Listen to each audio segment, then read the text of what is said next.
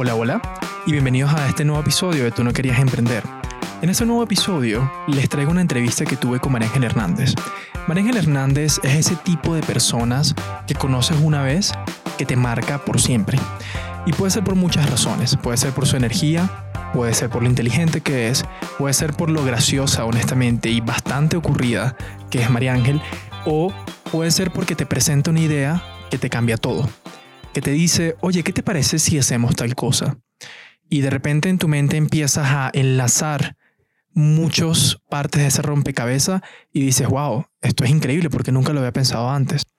Y es que bueno, parte del trabajo de María Ángel realmente es ese, es llegar a las empresas y decirles, ¿por qué no hacemos tal cosa? ¿Por qué no trabajan en tal lugar? ¿Por qué no tratan de arreglar tal tema dentro de su empresa? Todo el trabajo de María Ángel se centra en cómo ser más innovador, cómo buscar esas partes del negocio que están fallando y hacer que sean increíbles, hacer que sean disruptivas, hacer que sean distintas. Marangel tiene esta habilidad de poder hacerte las preguntas correctas para encontrar ese punto de dolor que él puede lograr que cambies todo. Y es que bueno, además de eso, María Ángel también es políglota, habla cuatro idiomas, de los cuales tres son completamente fluidos. Y ojo, no son idiomas como inglés o francés que podrían ser, entre comillas, un poco más sencillos para nosotros que hablamos castellano. No, es ruso, es alemán, es francés, es también inglés, por supuesto. Sin embargo, ella se graduó de la Universidad Summa Cum Laude con dos carreras, una como traductora de ruso y de alemán a español y en inglés, y el otro como ingeniera, de lo cual también lo hizo de nuevo Summa Cum Laude. Todo esto lo hizo en Rusia. María Ángel es mamá, por lo cual tiene muchas más responsabilidades de las que nosotros podríamos imaginarnos y es la CEO y fundadora de More, que es una consultora que se encarga de hacer que tu negocio sea más disruptivo, de que tu negocio funcione más. La razón por la que quise entrevistar a María Ángel es porque cada vez que uno habla con ella, cada vez que sea una llamada, sea un mensaje por WhatsApp, sea una reunión para consultoría, siempre te da las ideas claves para que puedas avanzar tu negocio de la manera más rápida, más sencilla, más flexible, tal como ya dice, más lean y por supuesto más efectiva.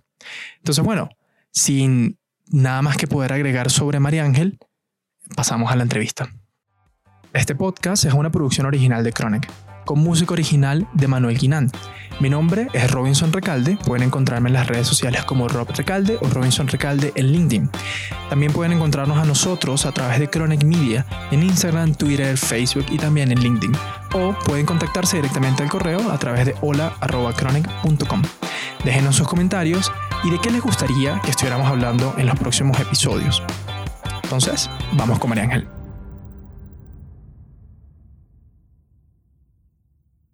Hola Mari, ¿cómo estás? Muchas gracias por estar con nosotros hoy. Y bueno, creo que ha sido una experiencia bastante enriquecedora trabajar contigo y estar en todo este proceso juntos, porque bueno, tú llevas mucho tiempo trabajando en transformación digital, en innovación, en cómo funcionan las empresas de toda Latinoamérica por todo el trabajo que has hecho. Entonces, esa es la razón por la cual quería entrevistarte para este podcast, porque estamos hablando de un tema bastante interesante. ¿Cómo hacemos para transformar negocios físicos a negocios digitales? Bueno, quiero que me expliques un, poco, un poquito cuál es la diferencia que tú ves entre qué es un negocio físico y un negocio digital para poder empezar. Vale, bueno, primero dices, ya que tú tienes todo el tiempo y mucho más tiempo trabajando, me haces quedar como una vieja, pero fantástico, está todo bien. Muchísimas gracias por la invitación. Este, sí, yo creo que me han rendido, me han rendido el tiempo, más bien me gusta ponerlo así. este, mira, eh, con respecto a la pregunta, vamos a ponernos serios. Este, con respecto a la pregunta, en efecto, eh, tienen las mismas características de, eh, simplemente son, son modelos de negocio eh, como tal, que tienen una estructura, es la misma, la misma estructura. Lo que va a variar un poco es el modo de reacción del cliente, es la curva de crecimiento. un, un, negocio tradicional, para no llamarle tanto físico, sino de un producto o un servicio tradicional, tiene una estructura, un modelo de crecimiento lineal en donde si yo me demoré tres años en armar mi panadería, en que mi panadería sea rentable, sea un modelo de negocio que me entrega un margen de ganancia, un margen de contribución interesante eh, y quiero crecer, yo considero que tengo que invertir algo similar a lo que invertí en un inicio y esperar aproximadamente unos dos años, tal vez luego para la tercera panadería un año y medio y, así sucesivamente. Entonces yo voy considerando el crecimiento poco a poco, año con respecto, eh, eh, en estos puntos cotejo años y eh, cantidad de, inversión. Y esa línea que se me va formando es lineal. con los modelos de negocio digitales, con los modelos de negocio en nube y toda esta onda, no es así. Acá, en efecto, arrancamos y arrancamos en negativo porque arrancas invirtiendo un montón, pero esa curva es exponencial. Luego, al cabo de dos, tres años, este, en, el, en el mejor de los casos, eh, es que empiezas a ver un crecimiento exponencial en donde el nivel de inversión se hace mínimo con el tiempo, porque aprovechas la estructura que armaste para llegar a una cantidad mucho más masiva de clientes. Entonces, si te pones a ver, este, igual son modelos que se estructuran, que tienen igual una especie de canvas, si se le quiere decir así, pero mm, pero el, el, el tipo de, de, reacción de los clientes y el, y el modelo de crecimiento es diferente completamente. ¿Cuáles son esas diferencias? Porque, fíjate, una, una de las cosas que quería preguntarte, de hecho, de, de, de esta entrevista es, ¿cómo yo hago para tener un negocio físico, sea una panadería, sea una ferretería, sea, cualquier cosa, un centro comercial, ¿cómo hago para transformar eso en un modelo de negocios que sea digital y que además sea viable? sin necesidad de desaparecer todo el modelo de negocio físico. Y obviamente te pregunto esto por la contingencia que estamos viviendo. Considerando que el mundo está yendo por un camino bastante complicado donde tener espacios físicos con muchas personas va a ser un reto para el futuro, ¿cómo tú ves que se puede lograr una transformación real de un negocio físico a un negocio digital? Pues la clave, como siempre, la tiene el cliente, la tiene, la tiene el, cliente y sus necesidades. Nuestra habilidad tiene que estar en la, en la forma en que le observamos, en que le stalkeamos, en que vemos cómo va reaccionando con respecto a las situaciones imprevistas, por ejemplo, esta situación de este, de este virus que se, que se presentó, el cliente empezó a reaccionar de manera distinta con respecto a su capacidad de compra. Él empieza a mitigar riesgo, él empieza a ver cómo eh, prioriza la exposición que tiene en el exterior y todo aquel negocio, toda aquella idea, proyecto, producto, servicio que ayude a mitigar ese riesgo, tiene definitivamente eh, muchísima más viabilidad y muchísima más probabilidad de ser exitoso. Entonces, si yo vamos otra vez al caso de la panadería para mantener el ejemplo, em, antes el cliente venía a mi panadería. Mi panadería tenía un producto más o menos de rango medio, de rango bajo o producto gourmet. Vamos a suponer, no importa. Independientemente de eso, yo tenía mi audiencia, mi, mi nicho de clientes.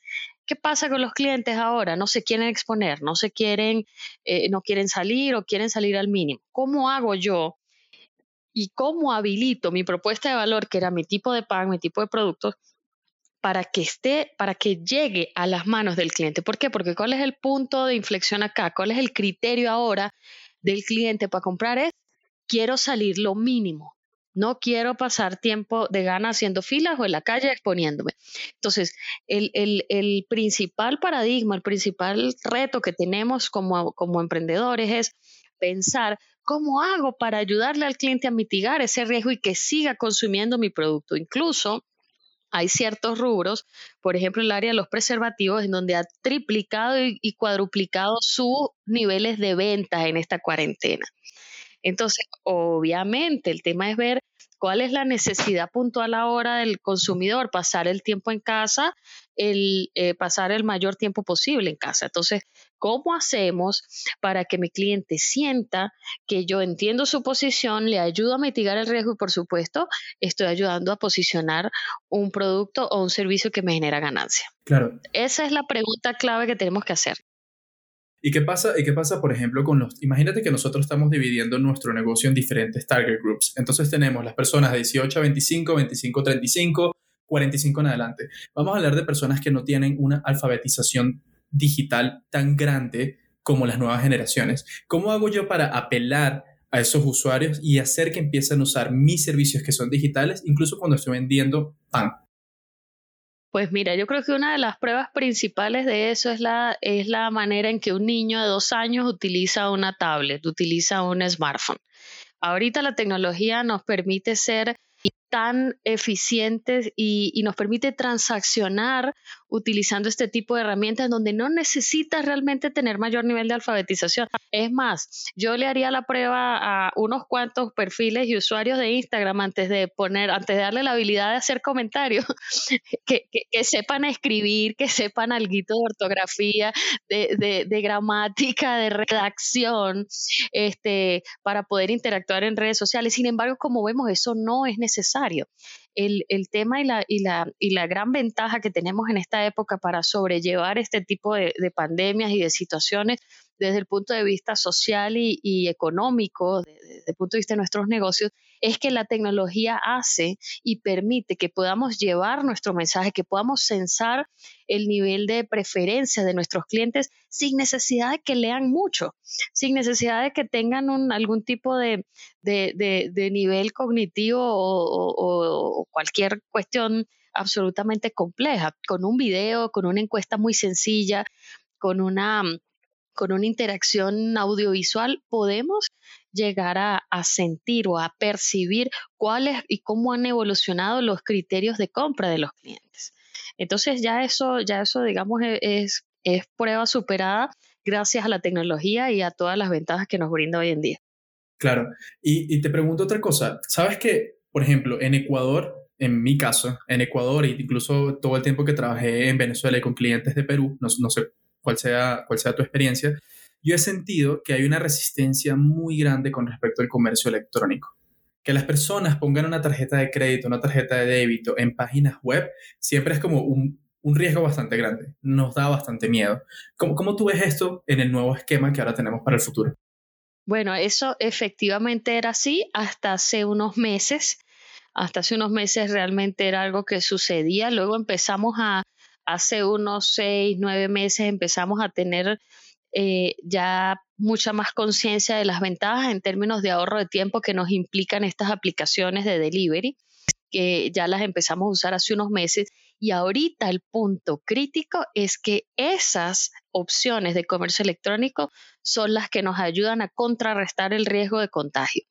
Entonces, ahorita estamos en la época más precisa y más apta para habilitar un sistema de, botón de pagos, un sistema de e-commerce eh, para nuestros negocios. Vendamos lo que vendamos, porque es lo único que hoy nos permite garantizar, minimizar, minimizar, ojo, el riesgo de contagio. Entonces, así yo tenga miedo, así yo tenga susto, así yo no sea muy tecnológico, así que es lo que ahorita me está permitiendo obtener bienes y servicios este, en la comodidad de mi casa. Entonces, sorry los escepticismos, pero es lo que nos toca. Esta situación nos está, nos está obligando, nos está empujando cada vez más a que eh, utilicemos este tipo de plataforma. Entonces es la época en donde los proveedores de tecnología y de, y de este tipo de soluciones tienen que moverse más rápido que nunca porque cualquier modelo de negocio que no tenga habilitada una plataforma de e-commerce está perdiendo oportunidad, está perdiendo mercado y está corriendo el riesgo de morir. Claro, y ahora te pregunto, o sea, ya pasando, ya, ya entendimos bastante bien que los negocios físicos pueden ser digitales y ahorita es el momento de nosotros pasarnos a comercio electrónico para darle la facilidad a los clientes que puedan pagar de la manera como quieran. ¿Cómo nosotros, digamos, como emprendedores, como dueños de empresa, como líderes, podemos manejar esto con nuestro equipo? ¿Cómo podemos lograr una transición? Y te lo pregunto porque justamente tú tienes talleres de eso. Tú vendes talleres en toda Latinoamérica de acompañamiento en tecnología, de acompañamiento en cómo cambiar el mindset completo para que sea digital. ¿Cuáles serían las recomendaciones que tú darías para hacer un cambio efectivo entre las personas que trabajaban siempre en oficina y ahora tienen el riesgo, no el riesgo, ahora tienen la oportunidad de trabajar desde sus casas, todos los empleados conjuntos con los empresarios? Bueno, mira, yo soy particularmente eh, bastante mm, o, estoy siempre a favor de las de las zonas grises. No me gusta que, no me gusta que, que llevemos nuestras decisiones o nuestra o nuestra vida como si fuera un tablero de ajedrez, o sea, o blanco o negro. No, necesitamos entender que no tenemos un solo tipo de cliente, tenemos distintas categorías de clientes con base en sus necesidades, en sus prioridades de inversión o de, gasto y hay que entender bien cuáles son esas categorías, cuáles son ese tipo de audiencias a las que quiero llegar. Entonces, por ponértelo eh, de una manera, de igual manera súper explícita, eh, ya que pusiste sobre la mesa mi caso puntual.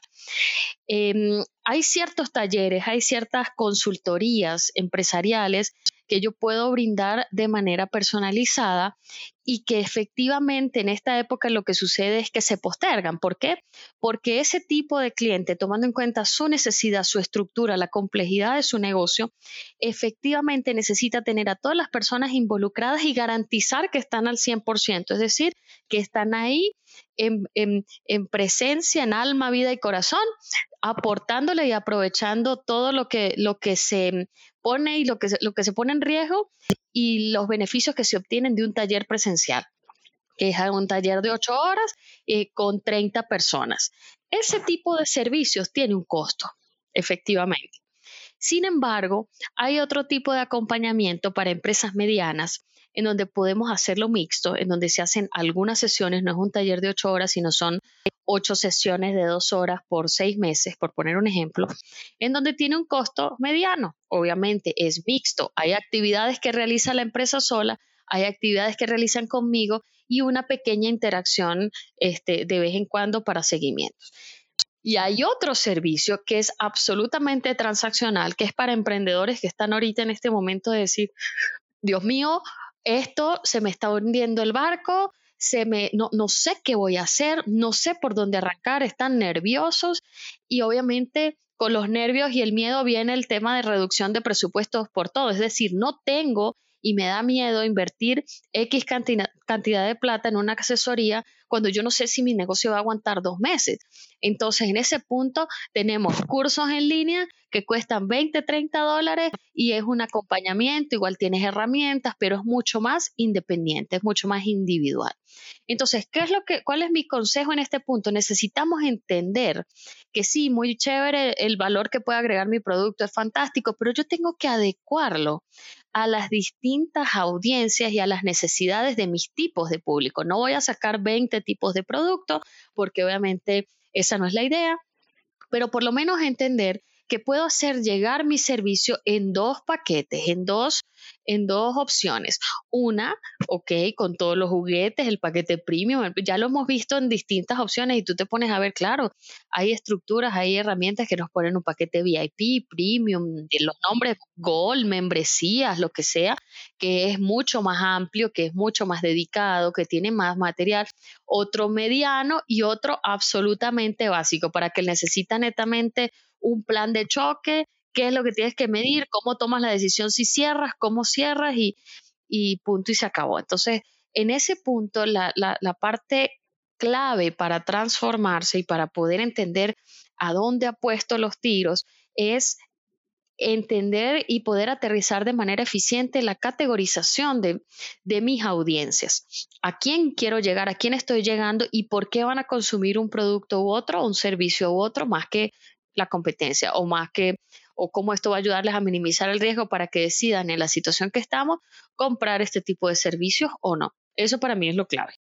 Eso, eso, me causa, eso me causa curiosidad con ciertas cositas y te quería preguntar, ¿cuáles tú crees que han sido los retos más grandes que has enfrentado con todos los clientes que has tenido en Latinoamérica hablando solamente de procesos digitales para hacer una transformación de procesos completos de su estructura? ¿Cuáles, son los casos típicos que tú ves que puedes relacionar para nosotros identificarlos con nuestras propias empresas?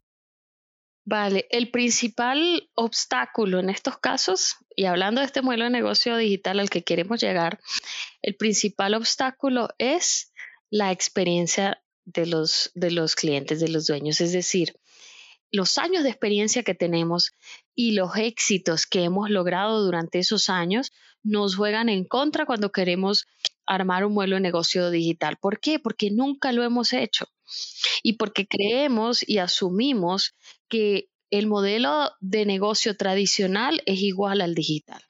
Como les decía, que la curva de crecimiento es lineal. Entonces, si yo tengo que invertir una cantidad de plata el primer año, el segundo año voy a tener que invertir algo más o menos similar para doblar la cantidad de clientes. No, yo no me meto en eso, eso es una locura, yo no voy a poder controlar eso.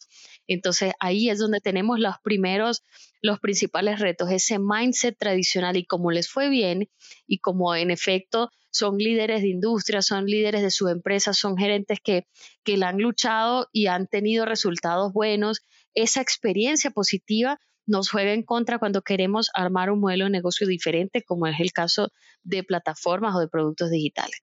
Entonces, definitivamente eso es algo que yo he visto que es muy común, pero eh, la manera de abordarlo es lo que definitivamente eh, me ha ayudado a poder, a poder finalmente salir con una estrategia ganadora y apostarle a lo que hay que apostarle, que es la parte digital. ¿Cómo? Mucho approach y mucha metodología de coaching, de empatía. Eh, yo no, no vengo en modo consultora, gurú, que todo lo sabe, que todo lo puede, que todo lo ve, sino aprovecho específicamente cuál es la experiencia que ellos han tenido haciendo las preguntas de dolor específicas para que la respuesta y para que efectivamente la decisión de apostarle algo así de disruptivo venga de ellos, no de mí. Cuando yo lo impongo, hasta luego.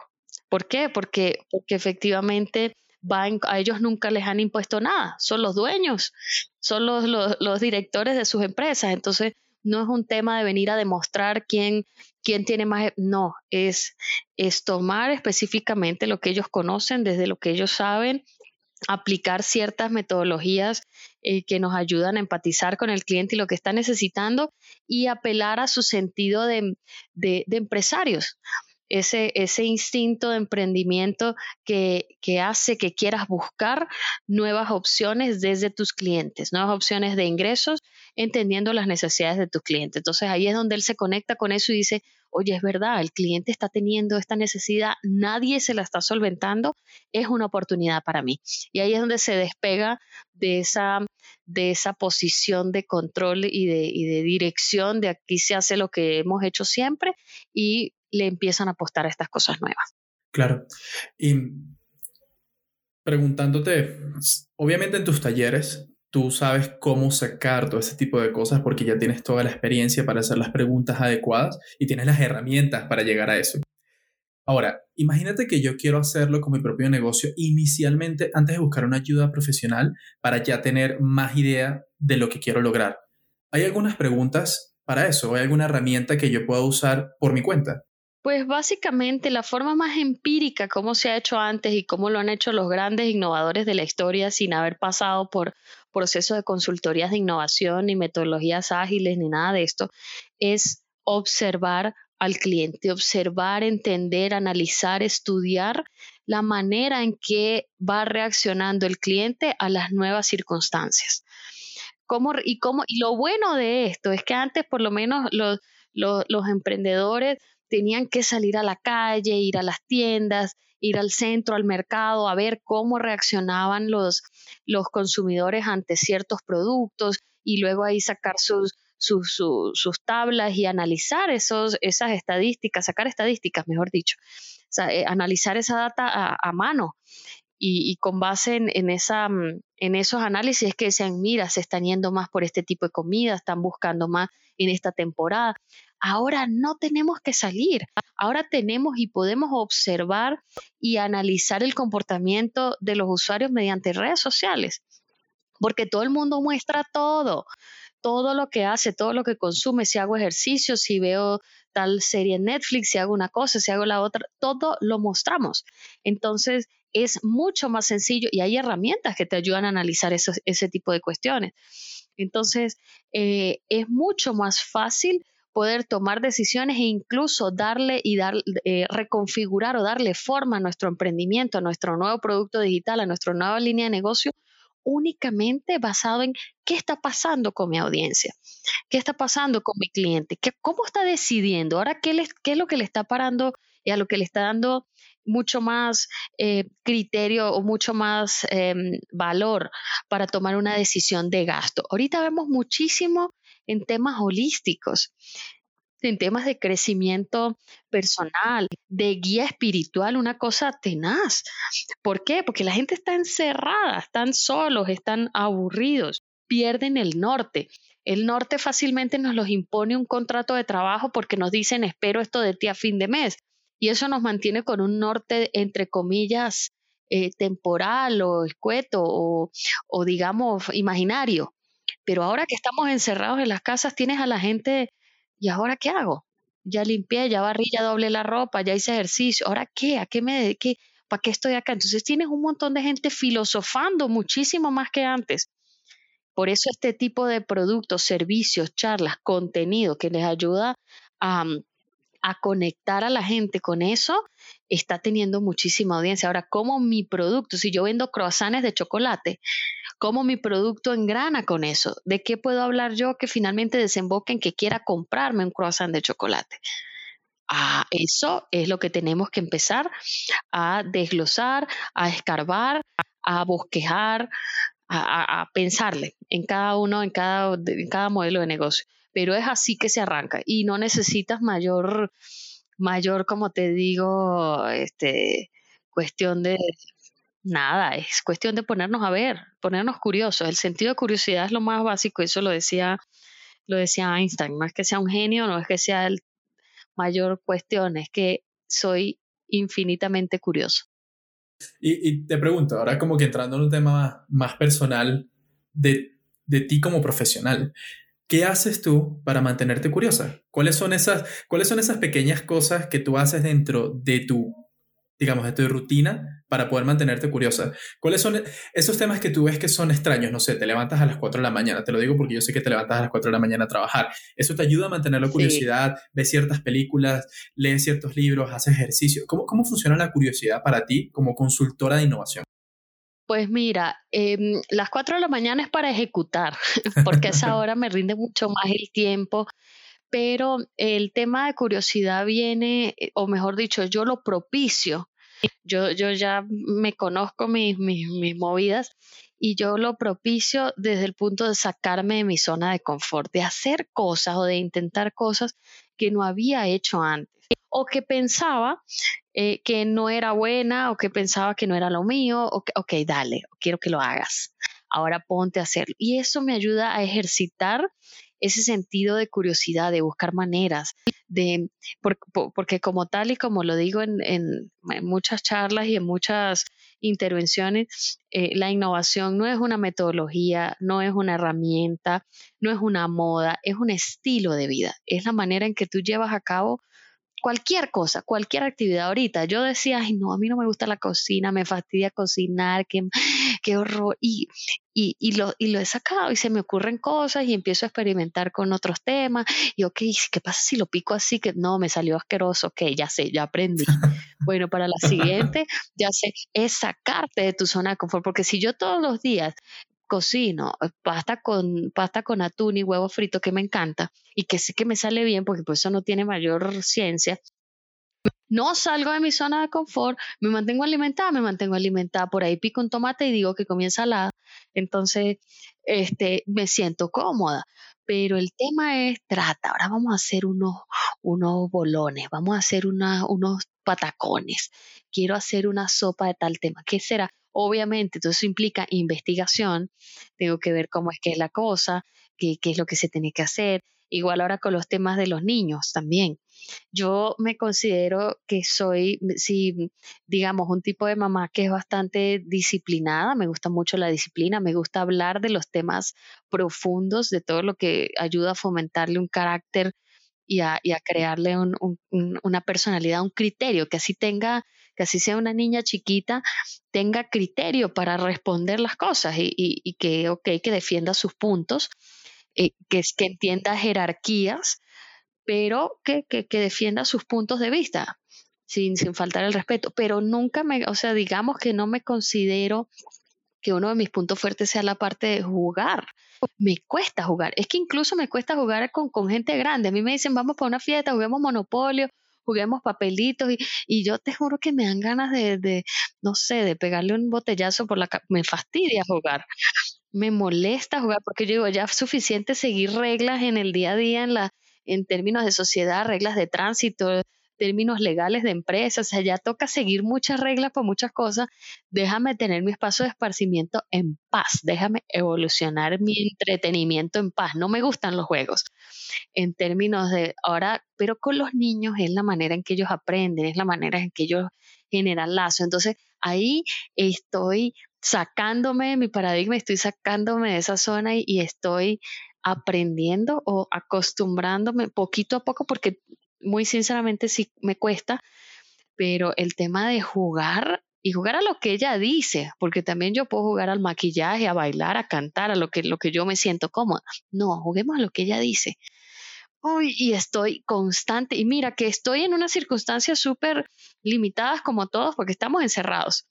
Pero así estemos encerrados, buscar maneras de sacarte de esa zona de confort. ¿Por qué? Porque ¿quién te dijo que no puedes jugar? ¿Quién te dijo que no puedes cocinar? Dale, inténtalo, inténtalo, dale. Haz algo que no has hecho antes. Y, y encontramos maneras y encontramos formas. Entonces, esa es mi principal receta para, para mantenerme curiosa, investigando, buscando formas, buscando maneras de, porque, porque investigar y evolucionar en lo que nos sentimos cómodos es natural bueno, me gusta hacer cierta actividad, ok, estoy todo el tiempo buscando, pero trata de hacerlo en una en donde no te sientas experimentado. Ahí es donde realmente estás viviendo un estilo de vida de innovación. Eso es otra cosa. Y ahí es donde entrenas, entrenas ese hábito de innovar, porque es un hábito. Y por lo tal, se entrena, no es un don, no es un, nivel de intelecto de, intelecto específico, no es un coeficiente intelectual diferente, no, nada que ver. Es un hábito, es algo que se entrena, cualquiera lo puede hacer. Pero eso es lo que, lo que a mí me ha funcionado. Ok. Y Mari, te pregunto, ya para finalizar la entrevista, ¿cuáles son tus recomendaciones? Si nos podrías dar tres recomendaciones en específico para los negocios que hoy están sufriendo en la transformación digital. No sé si a ti te gusta esa palabra, porque la verdad es que en todo el tiempo que he trabajado contigo no la he usado casi nunca. Creo que no te gusta mucho el, término transformación digital. La verdad, ahorita te explico, ahorita te explico por qué. Sí, sí, es importante que expliques eso. Solo cuéntame estas tres recomendaciones que tú darías para hacer ese, ese camino, digamos, hacer todo eso mucho más llevadero, pero primero, por favor, explícame por qué no podemos usar transformación digital. No, no, todo el mundo puede usar lo que quiera. Eso es el criterio de cada uno lo que quiera hablar. Ahora, mi percepción, eso es, mira, cuando yo escucho el término transformación digital, yo me acuerdo de la época, de la época finalizando el colegio, bueno, para que saquen cuenta, cuando se puso de moda, cuando se puso de moda el piercing en el ombligo. Entonces, yo decía, oye, qué chévere, tal, y uno, ay, sí, como que, oye, se ve tan chévere, me, me llama la atención, me, me dan como ganas. Este, pero cuando tú ves que cuando yo salía, iba para la playa, o bueno, en esa época se usaban las, las camisetas ombligueras y estaba todo el mundo con su, con su barriga al aire, y todo el mundo con ese pedazo de piercing en el ombligo. ¿Y por qué te lo hiciste? No sé, porque es que está de moda, entonces el piercing en el ombligo y, todo el mundo lo tenía, lo usaba, hablaba de eso sin saber para qué, sin saber por qué, qué significaba. A mí me dio una versión directa y irremediable y nunca me hice el piercing en el ombligo, a pesar de que probablemente y por dentro tenía claro porque lo que quería hacer me gustaba, me parecía súper chévere, era, era un toque diferente, pero cuando ya vi que eh, eh, la cuestión se masificó tanto y sin sentido, automáticamente le agarré como una aversión a la cosa. Lo mismo pasó con el término. La transformación digital, eh, en efecto, es un cambio de mindset, es un cambio de mentalidad, es implementar y, capacitar y, preparar a nuestra gente para que pueda sacarle el máximo provecho a las herramientas tecnológicas y, e identificar nuevos modelos de negocio, productos o servicios con los cuales satisfacer necesidades insatisfechas de sus clientes. Para eso sirve, en términos generales, ¿no? Ahora, el hecho de que vemos, escuchamos y he visto tanta charla, tanta gente, tanta empresa diciendo, eh, sí, entramos en nuestra época de transformación digital porque implementamos un CRM, porque ahora tenemos un ERP, porque ahora tenemos un chatbot. y la gente sigue trabajando, utilizando los mismos procesos burocráticos en papel, la misma, la misma forma de trabajar, el mismo mindset cerrado y tradicional, que no tiene nada de malo, simplemente es tradicional, eso me ocasiona dolor de ombligo. Entonces, por eso yo digo, tenemos que entender y, mi misión en términos de generación de contenido y, de lo que trabajo para posicionar mis consultorías habla de el antes de lo que tiene que suceder antes en términos de gente, de mentalidad, de trabajo, de, condiciones, para que la gente esté lista y entienda cuál va a ser el beneficio que va a traer a sus clientes a raíz de esa transformación. Y luego es que veremos qué es lo que implica, si tienes que comprar esto, si tienes que hacer una consultoría de procesos, si tienes que meterle ITIL o meterle todas estas ISOs o todos estos temas de, mejores prácticas empresariales y armar tu estrategia de nuevo y adquirir tecnología que te permita analizar la data que tienes que analizar. Ok, fantástico. Ahí sí entendiste por qué, para qué tienes que, implementar, tienes que meterte en ese tema. Pero si no está claro esos dos principios, yo prefiero no utilizar el término porque, porque me suena a piercing en el ombligo, a lo que tiene o dice tener todo el mundo y realmente no se entiende por qué, es absolutamente etéreo el concepto. Entonces, por eso evito utilizarlo al máximo para no caer en eso y precisamente identificar el speech y el contenido desde, desde la perspectiva más, más profunda, más real y que, y que tiene pues una semántica más acorde. Perfecto. qué, buen, qué buen ejemplo del piercing al ombligo, perdón. yo hablo como peleando. Van a salir regañadas de este podcast, pero, pero las cosas son como son. bueno, entonces ahora, ahora te pregunto, Mari, ¿cuáles son estas recomendaciones? Estas tres recomendaciones que sean de alguna manera Obviamente eso no va a ser fácil de implementar. Esto no es algo que puedas hacer en un día, esto no es algo que puedas hacer en tres horas que te sientas a trabajar. Pero ¿cuáles son estas tres recomendaciones básicas que tú le puedes dar a los negocios para llegar a una transición de un negocio físico en el tiempo antes del coronavirus a un negocio digital que no funcione ahorita en estos tiempos tan complejos? Vale. Primero que nada, y como lo dije, observa a tu cliente, observa el, comportamiento de tu cliente. Dos, no pierdas de vista las condiciones externas y cómo van interactuando, cada cuánto aparecen, eh, qué, las, las, las activa, qué las atenúa en dado caso y cómo tu propuesta de valor em, interactúa con eso y medir resultados, que esto sea obviamente en una tabla, en una, en una tabla con dos, tres criterios, pero es necesario medir, medir hoy, medir mañana, medir semana a semana, medir mes a mes, pero tengo que elegir qué criterios necesito medir para entender si mi propuesta se está adaptando a las condiciones tan cambiantes, porque el hecho ya de planificar no es suficiente, yo no puedo planificar ni siquiera este mes. Yo tengo que ver semana a semana cómo van interactuando esas cosas. Entonces, primero leo a mi cliente, segundo, monitoreo cuáles son los factores externos que están haciendo que él reaccione de una manera u otra, y tres, documento métricas. Voy bien, ok, mira, esto se movió así, pero ¿por qué? Porque las métricas me hacen tomar decisiones objetivas. No es pánico, no es nerviosismo, no es mi percepción de riesgo, porque el riesgo es una percepción, es número.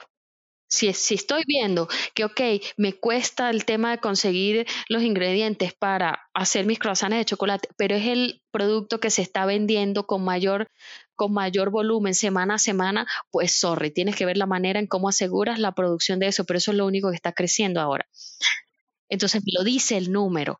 Dejo mis nerviosismos, dejo mis cadenas de WhatsApp terroristas y lo que, a lo que me dedico es a analizar los resultados y los números reales de cómo va evolucionando mis ideas y, mis, y mis formas de, innovar. Esas tres serían mis, mis recomendaciones. Gracias, Mari. Yo siento que nos acabas de dar una masterclass de tres maestrías de la universidad en 30 minutos de grabación. la verdad. modo, modo sí. Bueno, te lo agradezco muchísimo y hasta luego. Vale, un gusto. Estamos en línea. Y bueno, muchas gracias a todos los que escucharon este episodio tan increíble y enriquecedor con María Ángel Hernández. Les recuerdo que pueden seguirnos a través de nuestras redes sociales en Chronic Media o pueden escribirnos directamente a nuestro correo electrónico hola.chronic.com. Recuerden enviarle este episodio o todo el podcast a personas que les pueda servir, aquellos emprendedores, aquellos empresarios que creen que esto puede ser contenido de valor. Y por último, recuerden suscribirse para seguir recibiendo los nuevos episodios que vamos a ir sacando. Les recuerdo también que en nuestra página web, tú no querías emprender.com, tenemos información interesante sobre todos los temas que estamos conversando, desde artículos, PDFs, newsletter y mucho más. Los esperamos allí y muchas gracias por escuchar. Hasta la próxima.